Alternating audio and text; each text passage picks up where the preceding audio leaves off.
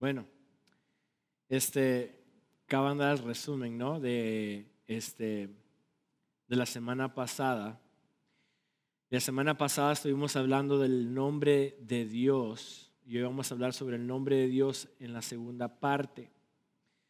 Nos quedamos, ah, como mencionaron en el resumen, mencionaron que sí, no di la explicación por qué o cómo usamos el nombre de Jehová en vano, porque quise darles a ustedes un poquito de contexto de que el nombre de Dios, cuando dice no usarás el nombre de Dios en vano, estamos hablando del carácter de Dios, ¿verdad? Fue lo que explicamos la semana pasada, de que cuando la Biblia habla sobre el nombre, Dios no ve el nombre como un nombre como nosotros lo vemos, sino que lo ve distintamente. Dios cuando habla de nombres, lo ve como carácter, es la personalidad, son los atributos.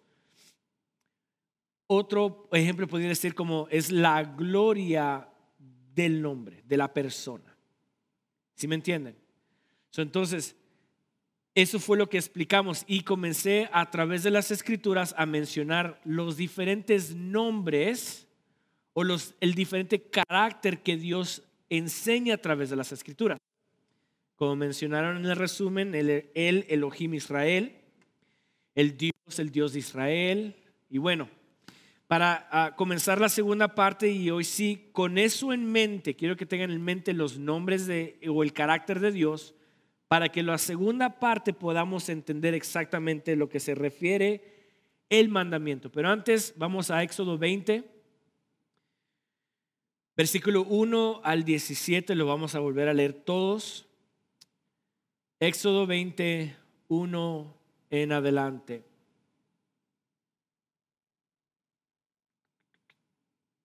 ¿Tenemos? Dice, y habló Dios todas estas palabras diciendo, yo soy Jehová tu Dios que te saqué de la tierra de Egipto, de la casa de servidumbre. Este es el mandamiento número uno. No tendrás dioses ajenos delante de mí. Número dos. No te harás imagen ni ninguna semejanza de lo que está arriba en el cielo, ni abajo en la tierra, ni en las aguas debajo de la tierra no te inclinarás a ellas ni las honrarás, porque yo soy Jehová tu Dios fuerte, celoso, que visito la maldad de los padres sobre los hijos hasta la tercera y cuarta generación de los que me aborrecen. Y hago misericordia a millares a los que me aman y guardan mis mandamientos. No tomarás el nombre de Jehová tu Dios en vano porque no dará por inocente Jehová al que tomare su nombre en vano. Acuérdate del día de reposo para santificarlo. Seis días trabajarás y harás toda tu obra. Mas el séptimo día es reposo para Jehová tu Dios. No hagas en él obra alguna, tú ni tu hijo, ni tu hija, ni tu siervo, ni tu criada, ni tu bestia, ni tu extranjero que está dentro de tus puertas porque en seis días hizo Jehová los cielos y la tierra, el mar y todas las cosas que en ellos hay.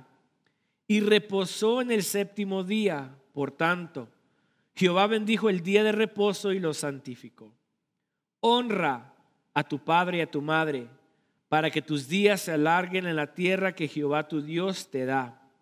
No matarás, no cometerás adulterio, no hurtarás no hablarás contra tu prójimo falso testimonio, no codiciarás la casa de tu prójimo, no codiciarás la mujer de tu prójimo, ni tu siervo, ni su criada, ni su buey, ni su asno, ni cosa alguna de tu prójimo. Bien, estamos en el tercer mandamiento, no tomarás el nombre de Jehová en vano, porque no tomará, ¿qué dice? Porque no dará por inocente Jehová al que tomare su nombre en vano. Bien, dijimos la semana pasada que tenemos el concepto o la idea de que al mencionar el nombre de Jesús o Dios mío o Jesus Christ, estamos tomando el nombre de Jehová en vano. Y esta idea está errónea. Y eso lo vimos la semana pasada, ¿verdad?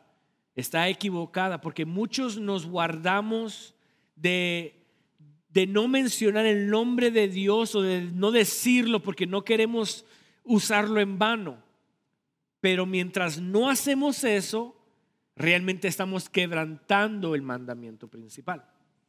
Y recordemos que la semana pasada también dije de que los mandamientos no se ven nada más literalmente, sino que hay, un, hay una espiritualidad o algo trascendental detrás del mandamiento, hay algo más profundo que eso. entonces, el nombre de Dios es el carácter de Dios, ¿verdad? Y vamos a mencionar los nombres que mencionamos la semana pasada y estos solo son pocos. En la Biblia hay mucho más nombres. Está el primero, el Elohim Israel, Dios, el Dios de Israel. O sea que esto implica que Dios es qué? Uno, primero, superior, solamente. Jehová Rafa implica que el Señor sana, tiene el poder para sanar. Jehová Shalom implica que Dios es qué? Mi paz, que Él es la fuente de toda paz. Por eso es que dijo, mi paz os dejo, mi paz os doy. No como la da el mundo, ¿verdad? Sino Él, Él es la fuente de esa paz. También hablamos de Jehová Roy, que es el Señor, es mi pastor. Recuerden que un pastor guía, enseña, corrige. ¿Y saben qué? Me di cuenta. Tal vez no lo mencioné la semana pasada, pero un pastor, cuando una ovejita está media rebeldona, ¿saben lo que hace el pastor? Con su vara le pega en las piernas o en las patas. Al pegarle en las patas, se le quiebran las patas al animal. Y lo que hace el pastor, al quebrárselas, la recoge, se la pone en el hombro y se la lleva para mostrarle el camino recto. O sea que no, solamente se la penquea, sino que se la sopapea así, pero luego la levanta y se la lleva en el lugar adecuado. Esto hace que la oveja preste atención y diga, espérame, ¿sabes qué? He estado en rebeldía. Y no voy a estar yo yéndome por el lado, equivocado. Ahora sí conozco el camino. Esto me llamó mucho la atención porque a veces Dios, mira, por puro afecto de su amor, por el puro afecto de su amor, nos quiebra las patas, pero no nos deja ahí tirados sino que nos levanta, nos recoge y nos lleva al lugar y nos ayuda a sanar, porque Él es que Jehová Rafa. También hablamos de Jehová Sabaoth, Sabaoth, Jehová Sabaoth, el Señor de los ejércitos, o sea que su imperio es inmenso sobre toda gloria en el cielo. También hablamos sobre Jehová que Nisi, el Señor es mi bandera. Él es el que ha vencido, el que ha triunfado sobre el pecado, sobre la maldad, sobre este, la muerte y su bandera está en alto diciendo, hey, no hay como Jehová, ¿verdad?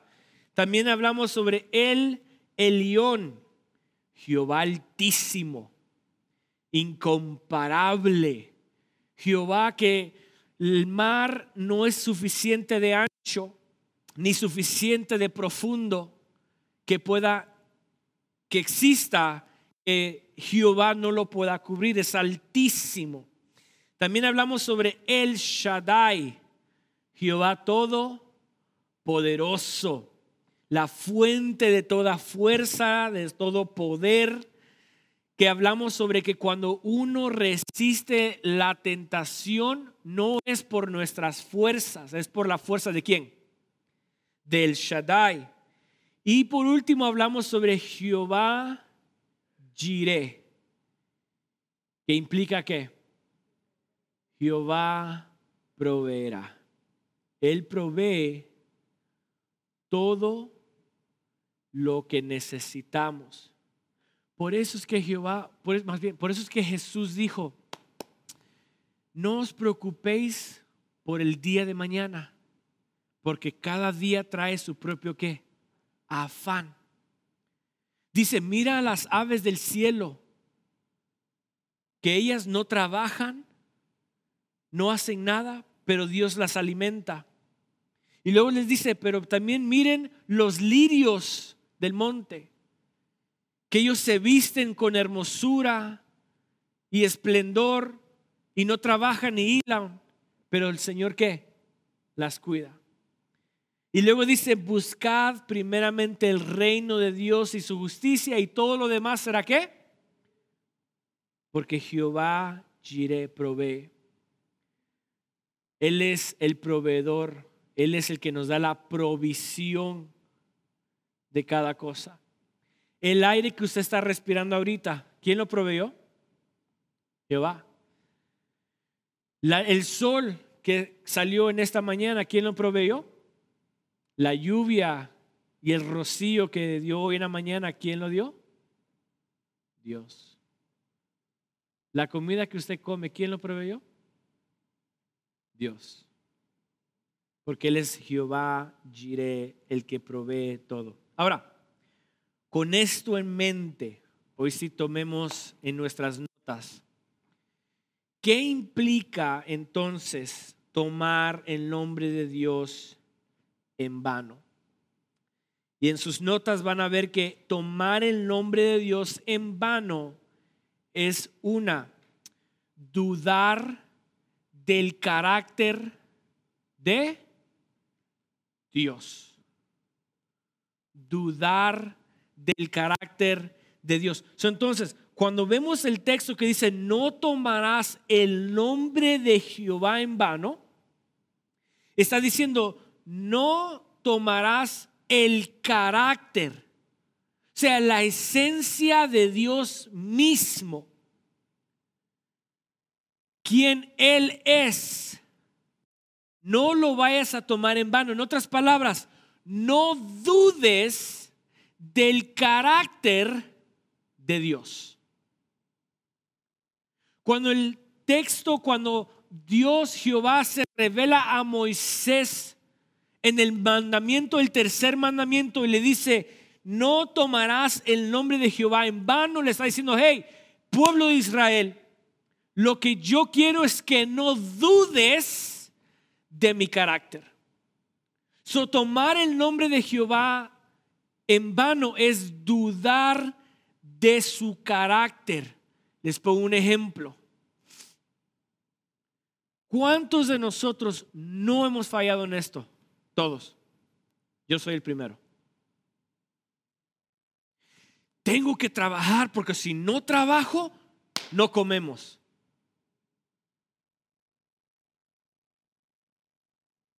estoy qué? Cambiando a Dios como proveedor y poniéndome a mí como qué? Proveedor. ¿Sí vieron? Tengo que, que, que, este, tengo que comprar X cosa o tengo que hacer X cosa para sentirme satisfecho. Es dudar del carácter de Dios. Dudar el carácter de Dios es poner su nombre en vano, es reducirlo a nuestra capacidad. También tomar el nombre de Dios en vano es cambiando la gloria de Dios incorruptible a la imagen del hombre corruptible. Eso están sus notas. Tomar el nombre de Dios en vano es dudar del carácter de Dios, pero también es cambiar la gloria de Dios incorruptible a la imagen del hombre corruptible. Y se los voy a enseñar a través de Romanos. Vamos a Romanos, su capítulo 1. Romanos, su capítulo 1, vamos al versículo 18 en adelante.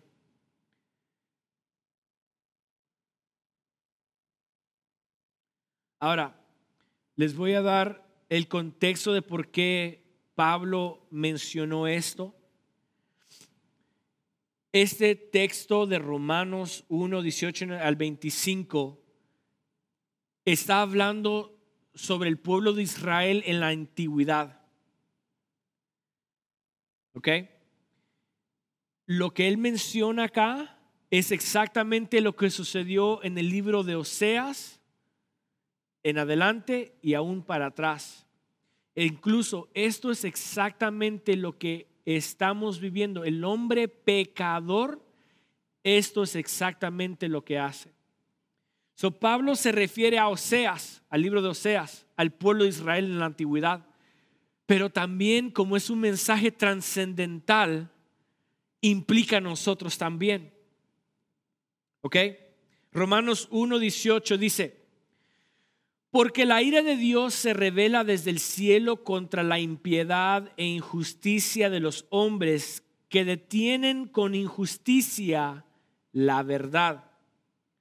Porque lo que de Dios se conoce les es manifiesto, pues Dios se lo manifestó. Me detengo.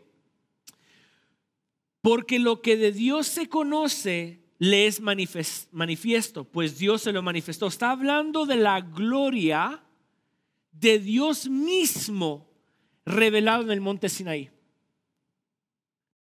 ¿Se reveló Dios o no se reveló? ¿Se reveló al pueblo de Israel como nube de fuego? Digo, perdón, como columna de fuego, como una nube. ¿Se reveló abriendo el mar? ¿Se reveló poniéndole un, una barrera entre los egipcios e Israel? ¿Se reveló Jehová al poder al poner al pueblo de Israel pasar por las aguas divididas? ¿Se reveló Jehová o no se reveló Jehová cuando, cuando mandó maná? ¿Cuando de una roca brotó agua? ¿Se reveló o no se reveló? Claro, la naturaleza ¿Es revelación de Dios o no es revelación de Dios? Un bebé cuando nace es o no es revelación de Dios. Claro. Porque todo lo que es Dios, todo lo que se conoce, es una manifestación de Dios mismo. Versículo 20. Porque las cosas invisibles de Él, su eterno poder y deidad, se hacen claramente visibles desde la creación del mundo, siendo entendidas por medio de las cosas hechas, de modo que no tienen excusa. Ojo, todo lo que nuestros ojos pueden ver, ¿qué es? Es la gloria de la gloria de Dios todo lo que nuestros ojos ven, al abrir nuestros ojos y poder respirar, ¿qué es? La gloria de Dios. En otras palabras, Pablo está diciendo, todo lo que ustedes ven es la gloria de Dios manifestada. entonces, no tienen excusa para no creer en Dios. No tienen excusa para decir que no existe un Dios. ¿Sí, me están entendiendo? Versículo 21. Pues habiendo conocido a Dios, no le glorificaron como a Dios, ni le dieron gracias, sino que se envanecieron en sus razonamientos y su necio corazón fue entenebrecido. ¿Por qué se entenebreció? Porque ellos pensaron que eran mejor que Dios.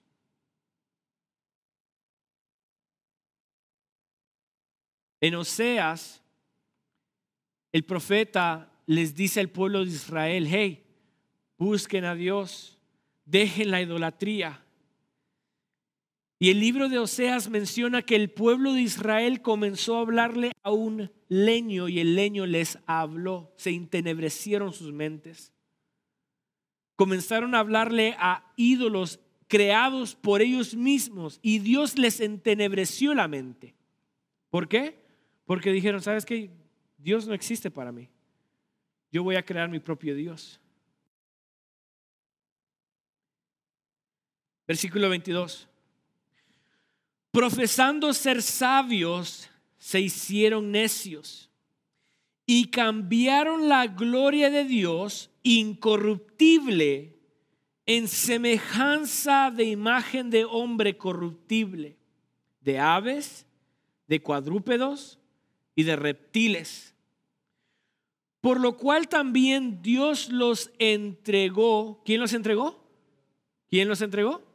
Dios mismo los entregó a la inmundicia en las concupiscencias de sus corazones, de modo que deshonraron entre sí sus propios cuerpos, ya que cambiaron la verdad de Dios por la mentira, honrando y dando culto a las criaturas antes que al Creador, el cual es bendito por los siglos. Amén. entonces, tomar el nombre de Jehová en vano es dudar del carácter de Dios y es cambiar la gloria, todo lo que vemos, su gloria eterna de Dios, y reducirla a la imagen corruptible del hombre. ¿Es hacer Dios menos? ¿Es quitarle su poder? es reducir sus fuerzas para algo propio. Dios es más alto que nuestras mentes, es más santo que nosotros, es más poderoso que nosotros. So, el reducir a Dios a una estatura humana es dudar de su carácter, es de remover su gloria. Otros ejemplos que les puedo dar de tomar el nombre del Señor en vano o de dudar de su carácter o de cambiar su gloria incorruptible a, corrupción humana. Otro ejemplo es profetizar una mentira. Cuando profetizamos una mentira, es tomar el nombre de Dios en vano. Otra, el decretar cuando decretamos, ¿cuántas veces hemos oído pastores, músicos, ministros decretando sanidad sobre una persona? Decretando lluvias de bendición. Yo decreto en el nombre de Jesús que vas a ser sano, lo decretamos. Eso es tomar el nombre del Señor hermano. Porque ¿quién es el único que puede decretar? Dios. ¿Quién es el único que ya ha decretado? Dios. Entonces, ¿qué hacemos nosotros decretando? ¿Qué hacemos nosotros diciéndole al Señor qué hacer? Todos han oído la historia, una historia de, de un famoso cantante, ¿no? Que tenía cáncer. Y muchos de los artistas cristianos se pusieron a orar por él, a decretar sanidad, a no aceptar un no, porque Él es hijo lavado con la sangre del cordero. Y muchos decretaban, no, yo te veo a ti parado y vas a vivir más años. Otros decían, Señor, no aceptamos un no. Señor, no aceptamos la maldad en Él, sino que tú lo vas a sanar, lo decretamos, lo creemos.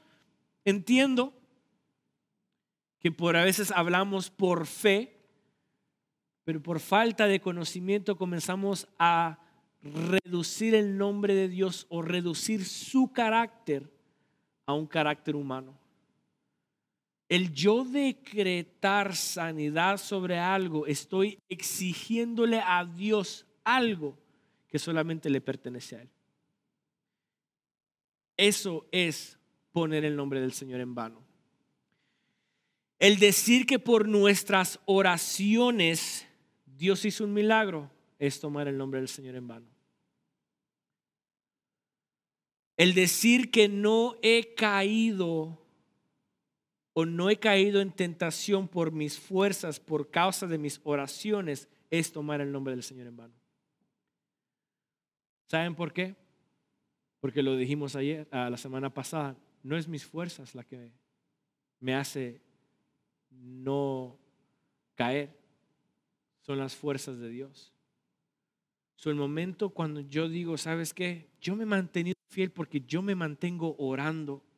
Yo me he mantenido fiel porque yo ayuno, yo oro, yo leo las escrituras, yo lo hago. Estoy tomando el nombre del Señor en vano. Estoy cambiando la gloria incorruptible a una gloria corruptible de semejanza de hombre. ¿Por qué? Porque yo soy el centro de ese milagro. Yo soy el centro de esa fuerza. Que por mi fuerza no he caído. Por mis oraciones no he caído. Por mi esfuerzo. Otra de las cosas es el usar el ministerio para nuestra propia fama. Es tomar el nombre del Señor en vano usar el ministerio para nuestra propia fama. El buscar paz en las cosas terrenales es tomar el nombre del Señor en vano. El querer buscar gozo en las cosas terrenales es poner el, nombre del Señor en vano. Porque quienes, ojo, ¿Quién es el que da paz? ¿Quién? Dios es el que da paz.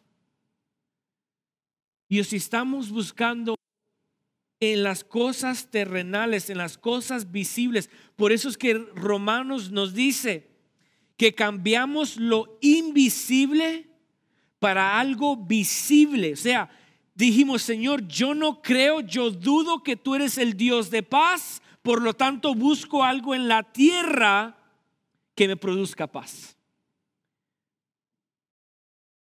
¿Sí me están entendiendo?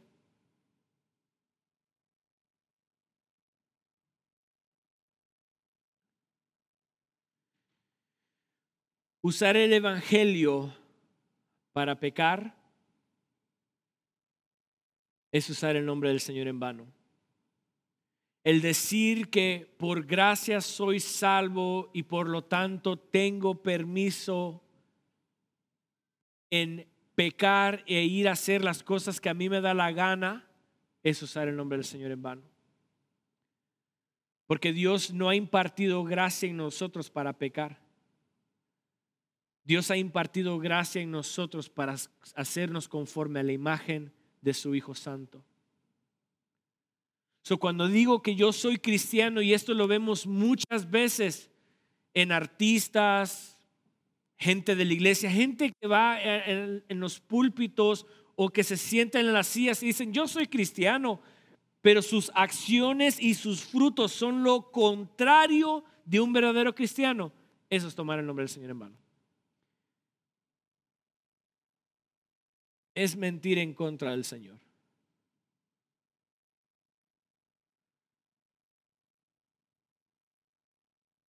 Otro es decir que por mis decisiones soy justificado, es tomar el nombre del Señor en vano.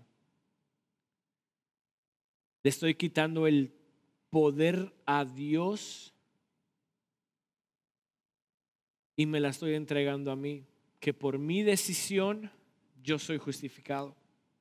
Muchos decimos de que el Señor es un caballero, el Señor es un Dios que espera, que nos espera con brazos abiertos, nos ama y por lo tanto,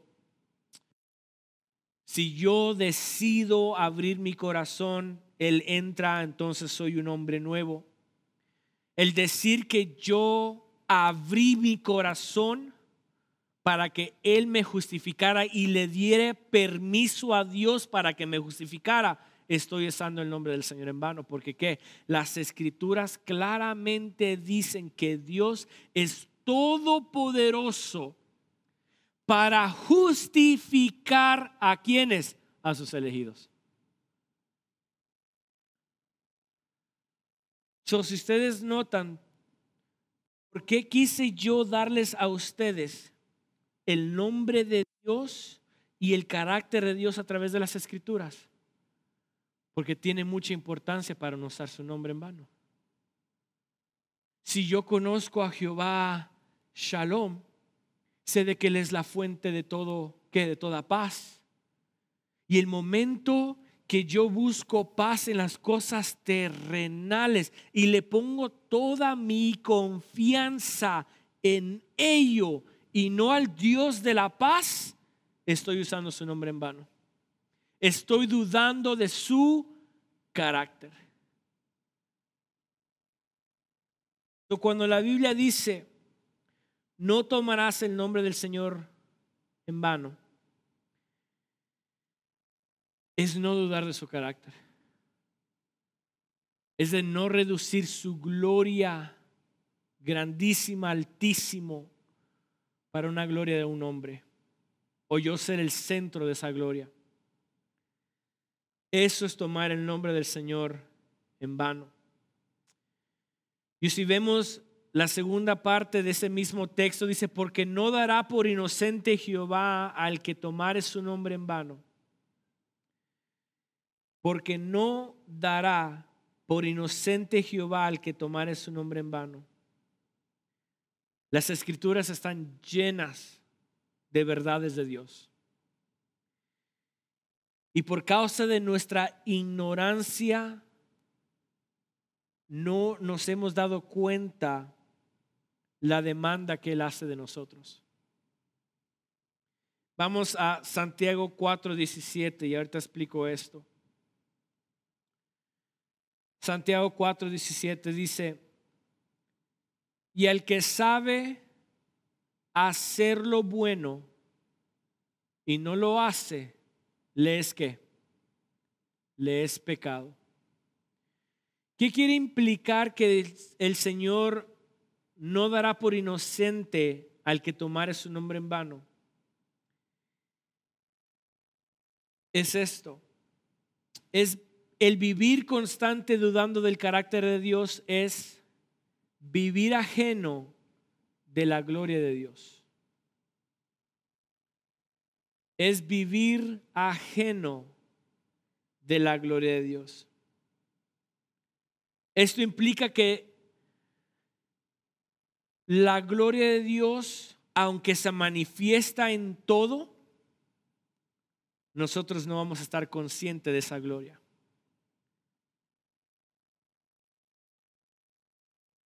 no la vamos a poder discernir porque estamos ajeno de la gloria de Dios. También implica sentir necesidad de sus atributos. Es sentir necesidad de sus atributos. Esto implica que el ser, el cristiano, cuando toma el nombre del Señor en vano y Dios no lo dará por inocente, Él nos entregará a nosotros a nuestros deseos y nos permitirá buscar las cosas terrenales, que estaremos ausencia de su gloria y en necesidad de realmente quién es el Dios. Estaremos buscando gozo sin poderla encontrar.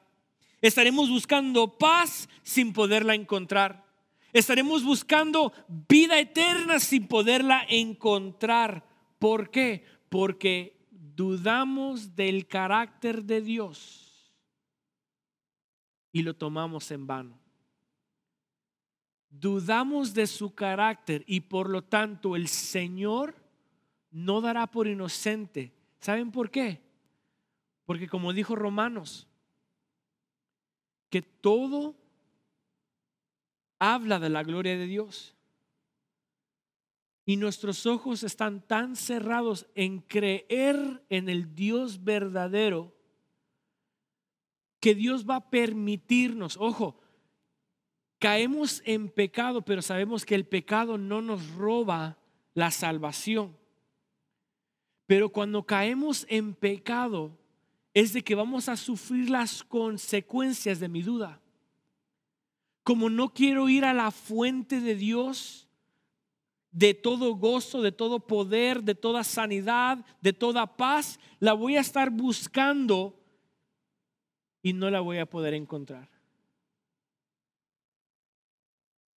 cuando Dios dice, no dará por inocente Jehová al que tomare su nombre en vano, es porque saben que todo habla de Dios. Y por nuestra falta de conocimiento de Dios, Dios nos va a entregar a cosas terrenales y vamos a estar tan ausentes de su gloria, de su paz, de su gozo, todo por dudar que Dios es la fuente de todo. Ahora para terminar. En sus notas hay una pregunta. Dice, ¿cómo podemos evitar enquebrantar este mandamiento?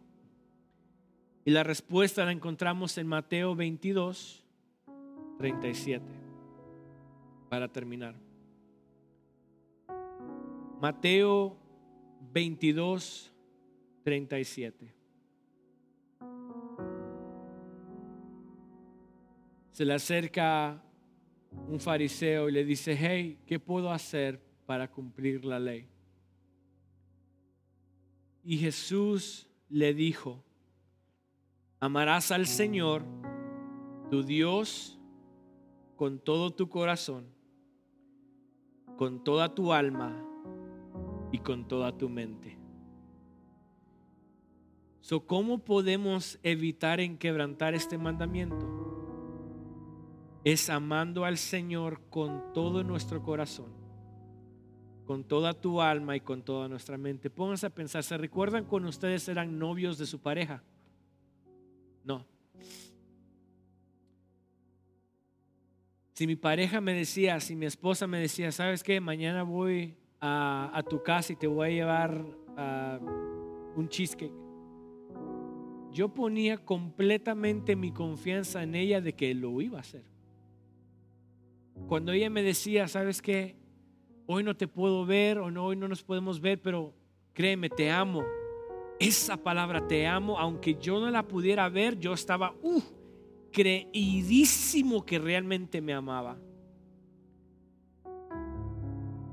Cuando éramos novios, era como que ahí queríamos estar pegaditos. O sea, no nos importaba absolutamente nada ni nadie. Lo único que estábamos enfocados era en quién? En la pareja. Oíamos una canción y ay, nos recordábamos de ella. Leíamos algunas escrituras y ay, ese fue el texto que ella me lo mencionó. Mirábamos un póster de una película, ay, me recuerda de ella. Veíamos la película Spider-Man y me recordaba de ella. O sea que todo lo que mirábamos era que una memoria de ella. Porque estábamos que enamoradísimos. Estábamos tan enamorados.